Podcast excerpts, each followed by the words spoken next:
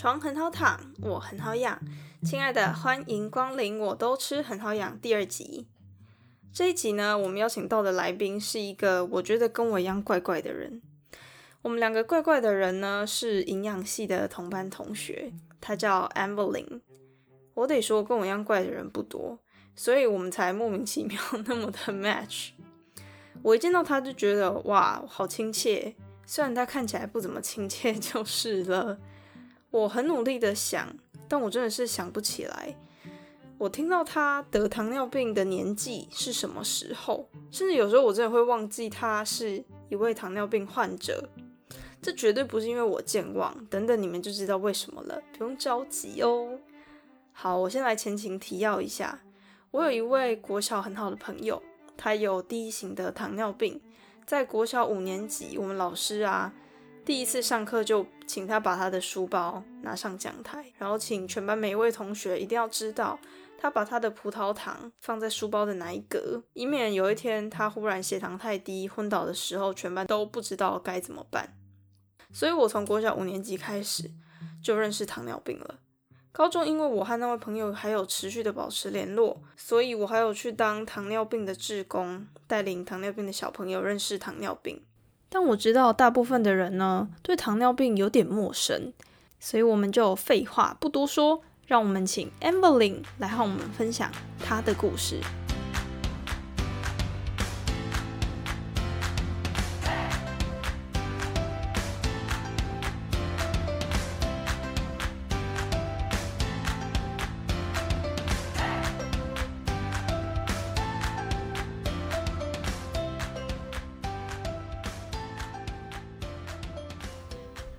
来，你可以讲话了。我终于可以讲话了。Hello，大家好，我是 O Two 的大学同学，然后是他频道的第一位来宾。可能没有人要当他的来宾，好了没有？我当 Emily，他是 Emily。自我介绍没了吗？对，就这样。嗯，好，没关系，你就是那么难聊的人。那我就先走了。留下来，留下来。好，我们来第一题。你是什么时候得糖尿病？因为我是真的忘记。好啦，嗯，我是在快要满十八岁之前的二十几天，突然间发现我得糖尿病。可是我阿妈有得糖尿病，你为什么会是在快要十八岁的时候？应该是五六十岁才会得啊。其实你因为你阿妈得的它是第二型糖尿病，但我得的是第一型糖尿病。虽然都统称为糖尿病，但我们其实是不太一样的。那第一二型糖尿病有什么不一样的地方吗？普遍上呢，台湾有百分之九十的人说他有糖尿病的话，都是第二型的糖尿病。那第二型的糖尿病呢，他可能是因为他太肥胖了，或者是因为他酗酒，或者是他运动量太少，或者是他的血脂太高。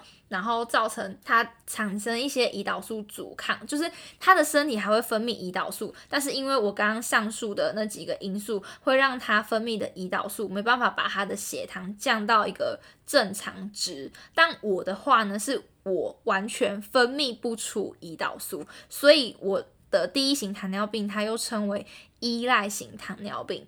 就是我只要吃东西，我就一定要靠注射胰岛素来让我的血糖达到一个正常值。哦，原来不一样哦。那糖尿病一开始有什么症状吗？就有点像是我感冒，我会流鼻水，然后发烧。糖尿病有什么症状吗？OK，那其实糖尿病呢，它有一个三多一少的标配。那我不知道大家知不知道？那大家一起来检测看看。首先，第一多是多吃，我吃很多。好，第二多叫多喝，我也喝很多。第三多叫多尿，我也常跑厕所。那一少呢，就是体重减少。哦，阿弥陀佛，好，我没有。OK，那其实这三多一少呢，它的原因是因为我们糖尿病的人，就是不管一型的话呢，它就是我完全分泌不出胰岛素嘛。那二型的话，我胰岛素分泌的量不足以把我的血糖调节成正常的值。那我们胰岛素的作用，来考考我们的营养师，还没考上，可以先不要这样。好，OK，胰岛素呢，它是可以帮助我们吃东西进去的葡萄糖，它从血液然后进到我们的身体细胞，然后它会产生能量，让身体可以利用。那我们现在有糖尿病的人，就代表我们的胰岛素分泌的不足嘛，嗯。所以我们没办法把葡萄糖从血液让它从血液进到身体细胞里面被身体利用，那我们的大脑就会被判断说我们没有能量给身体利用，是因为我们没有吃饱，那它就会刺激，就是它就会传输一个饥饿信号，然后他就会觉得你很饿，哦，我很饿。对，然后我们就会不自觉的想要吃更多东西，就会觉得哦，我好饿，我想吃东西。但这其实是一个假讯号嘛，嗯对吧？对，对，所以我吃东西进去之后呢，我的血糖会变得更高。然后呢，在我血糖更高的时候呢，我尿液里面的糖也会很多，那它就会造成一个渗透性利尿。那渗透性利尿呢，它就会造成我们的水分也从跟着从肾脏排出，这个时候就是多尿。所以也会尿很多。对，就是多尿的那个部分。那因为你的你尿，你一直你尿了很多尿出去，那你的身体就会缺少水分嘛，所以我就会觉得很渴，然后又不自觉的多喝水，就是多喝。哦，就会喝很多。对，那如果这个时候又不是喝水，是喝含糖饮料的话，你血糖就会更多，那你又会糖分，你尿里面糖分又更多，那你又会再更尿更多，然后你又觉得更渴，所以它就是一个无限循环，就是你很饿，然后你你很渴，然后你一直疯尿很多狂尿很多。对，那体重减轻的部分是因为呢，刚刚有提到说，我们胰岛素是可以把我们吃东西进去的葡萄糖，让它从血液进入到我们的身体细胞里面，然后产生能量，让整个身体来利用嘛。胰岛素不足的时候，我们的细胞里面没有那么多的能量可以给身体利用，糖分不够给身体的细胞利用的时候，我们的身体它会去消耗脂肪跟蛋白质的能量。那这个时候，我们的体重就减轻了，因为它在消耗脂肪。哦，难怪，所以这样才会变瘦。对，所以就是糖尿病的标配就是多吃、多喝、多尿，然后体重减少，这三多一少。了解哦，还好我没有体重减轻，现 在有点庆幸。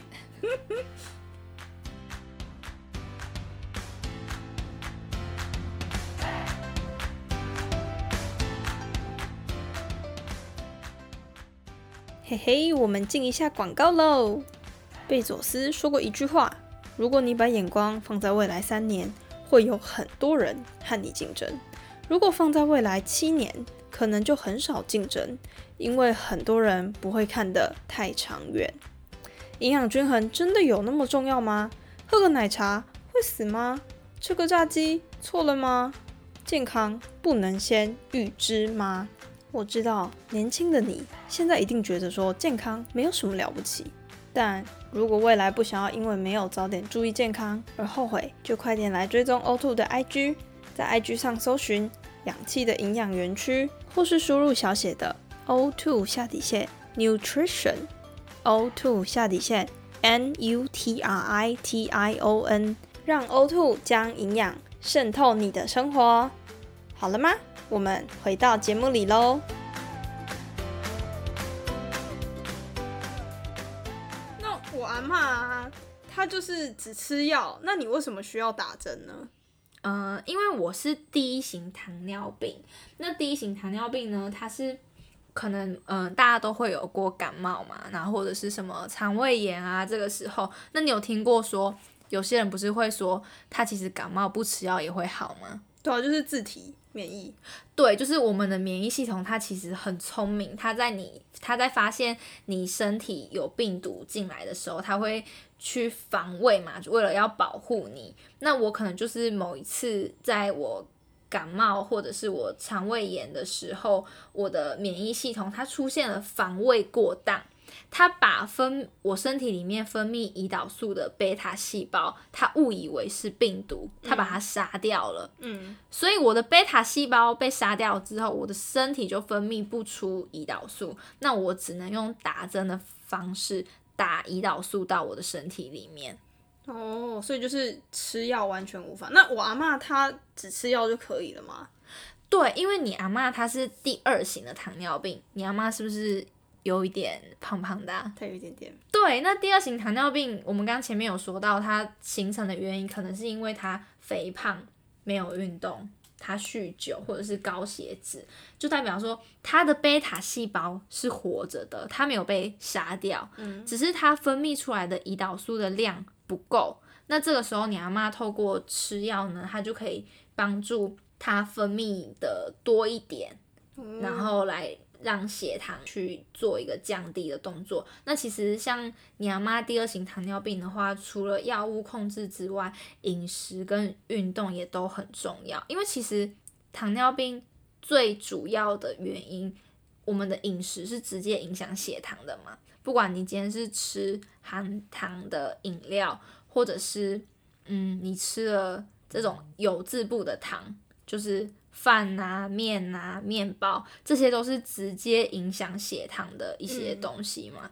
对，那这时候运动跟食物它其实是相辅相成的，因为运动的时候我们不是会增加热量的消耗嘛，嗯，然后又会促进新陈代谢。那有些肥胖的人，他可能就是因为肥胖，然后有一些肥胖因子会让他产生胰岛素阻抗，所以他即使可以分泌，但它分泌的量就是不足以让它的血糖达到正常值。对哦所以就是如果三四十岁也是得糖尿病，不嗯是那种五六十岁得的，跟你们这种不一样，可能就是因为食物的关系。就可能他没有运动啊，就是吃了很多，很有些人就是那种淀粉狂人，就是超爱吃一堆蛋糖类，糕，对对对对，就有可能会哦，会得第二型糖尿病。好，所以三四十岁的人也要小心。现在真的大家都要小心，因为饮食太精致了，我们真的会不小心吃很多的糖进来。糖就是真的要注意，不是只有含糖饮料是糖，而是那种甜甜圈、面包。对，就其实大家真的要注意糖类的摄取。好哟，那我还有一个问题，如果我就是很叛逆，血糖呢，就是我就是没有想要控制它，我不想要吃药，不想要打针，会怎么样吗？你当然会为你的叛逆而付出代价。应该你很常听到有些人就说我有糖尿病，那你肯定想说，那你之后是不是要洗肾？我会直接联想到洗肾哦。会吧？很多人就会这么觉得啊。其实你长期高血糖的话，你想象一下，你的身体是一直泡在一个高浓度的糖水里面，所以你的血管跟你的一些器官一定都会被伤害啊。那很常见的一些并发症，就例如说是血管的话呢，就会可能会心肌梗塞，然后冠状动脉堵塞，或者是脑中风。嗯，中风那对，那小血管的病变的话，可能就会有，这盛行率其实还蛮高的欸，大概有三十到三十五 percent 吧，就是会有视网膜病变。就是眼睛补补看不清楚。对，然后像刚刚我刚刚说的洗肾嘛，就是你你想想看，你肾脏要一直不断过滤高血糖浓度的血液，那它就会造成它一些，就它会秀抖，它的调节功能会损坏，它可能一开始损坏是蛋白尿，那慢慢的你肾功能越来越下降，你可能就会需要洗肾。那或者是它还会有一些什么周边神经的病变啊，肌肉无力，哦，对温度跟疼痛的感觉变差，那这些都会是它的一个病变。真的很恐怖哎、对啊，而且你血液中你的糖浓度过高的话，你就会造成像你足部细菌，它也会生长。我们细菌跟人一样很爱吃糖，所以你血糖很高的时候，细菌也会很容易生长繁殖，那有可能就会造成你的皮肤会异常，然后也会造成伤口不易愈合。哦，对对对，这个有。有吧？那这样的话，就可能伤口不易愈合，那你又有很多的细菌，细菌又喜欢你的这个高血糖，那可能就会造成一些蜂窝性组织炎，严重到后面可能就会会需要截肢。截肢，对，好恐怖。所以你的叛逆都是会有代价的。呃，大家还是要乖乖的运动，然后饮食或者是吃药控制啦。其实，哎、我真的没有办法想象，说我快到十八岁的时候就要遭遇这些那么恐怖可能会发生的事情。好，那我们下一集就来请 Evelyn 来和我们分享，她是在快要十八岁的时候怎么度过她的糖尿病的。哦，那真的很精彩呢。好，那我们就下次见，拜拜。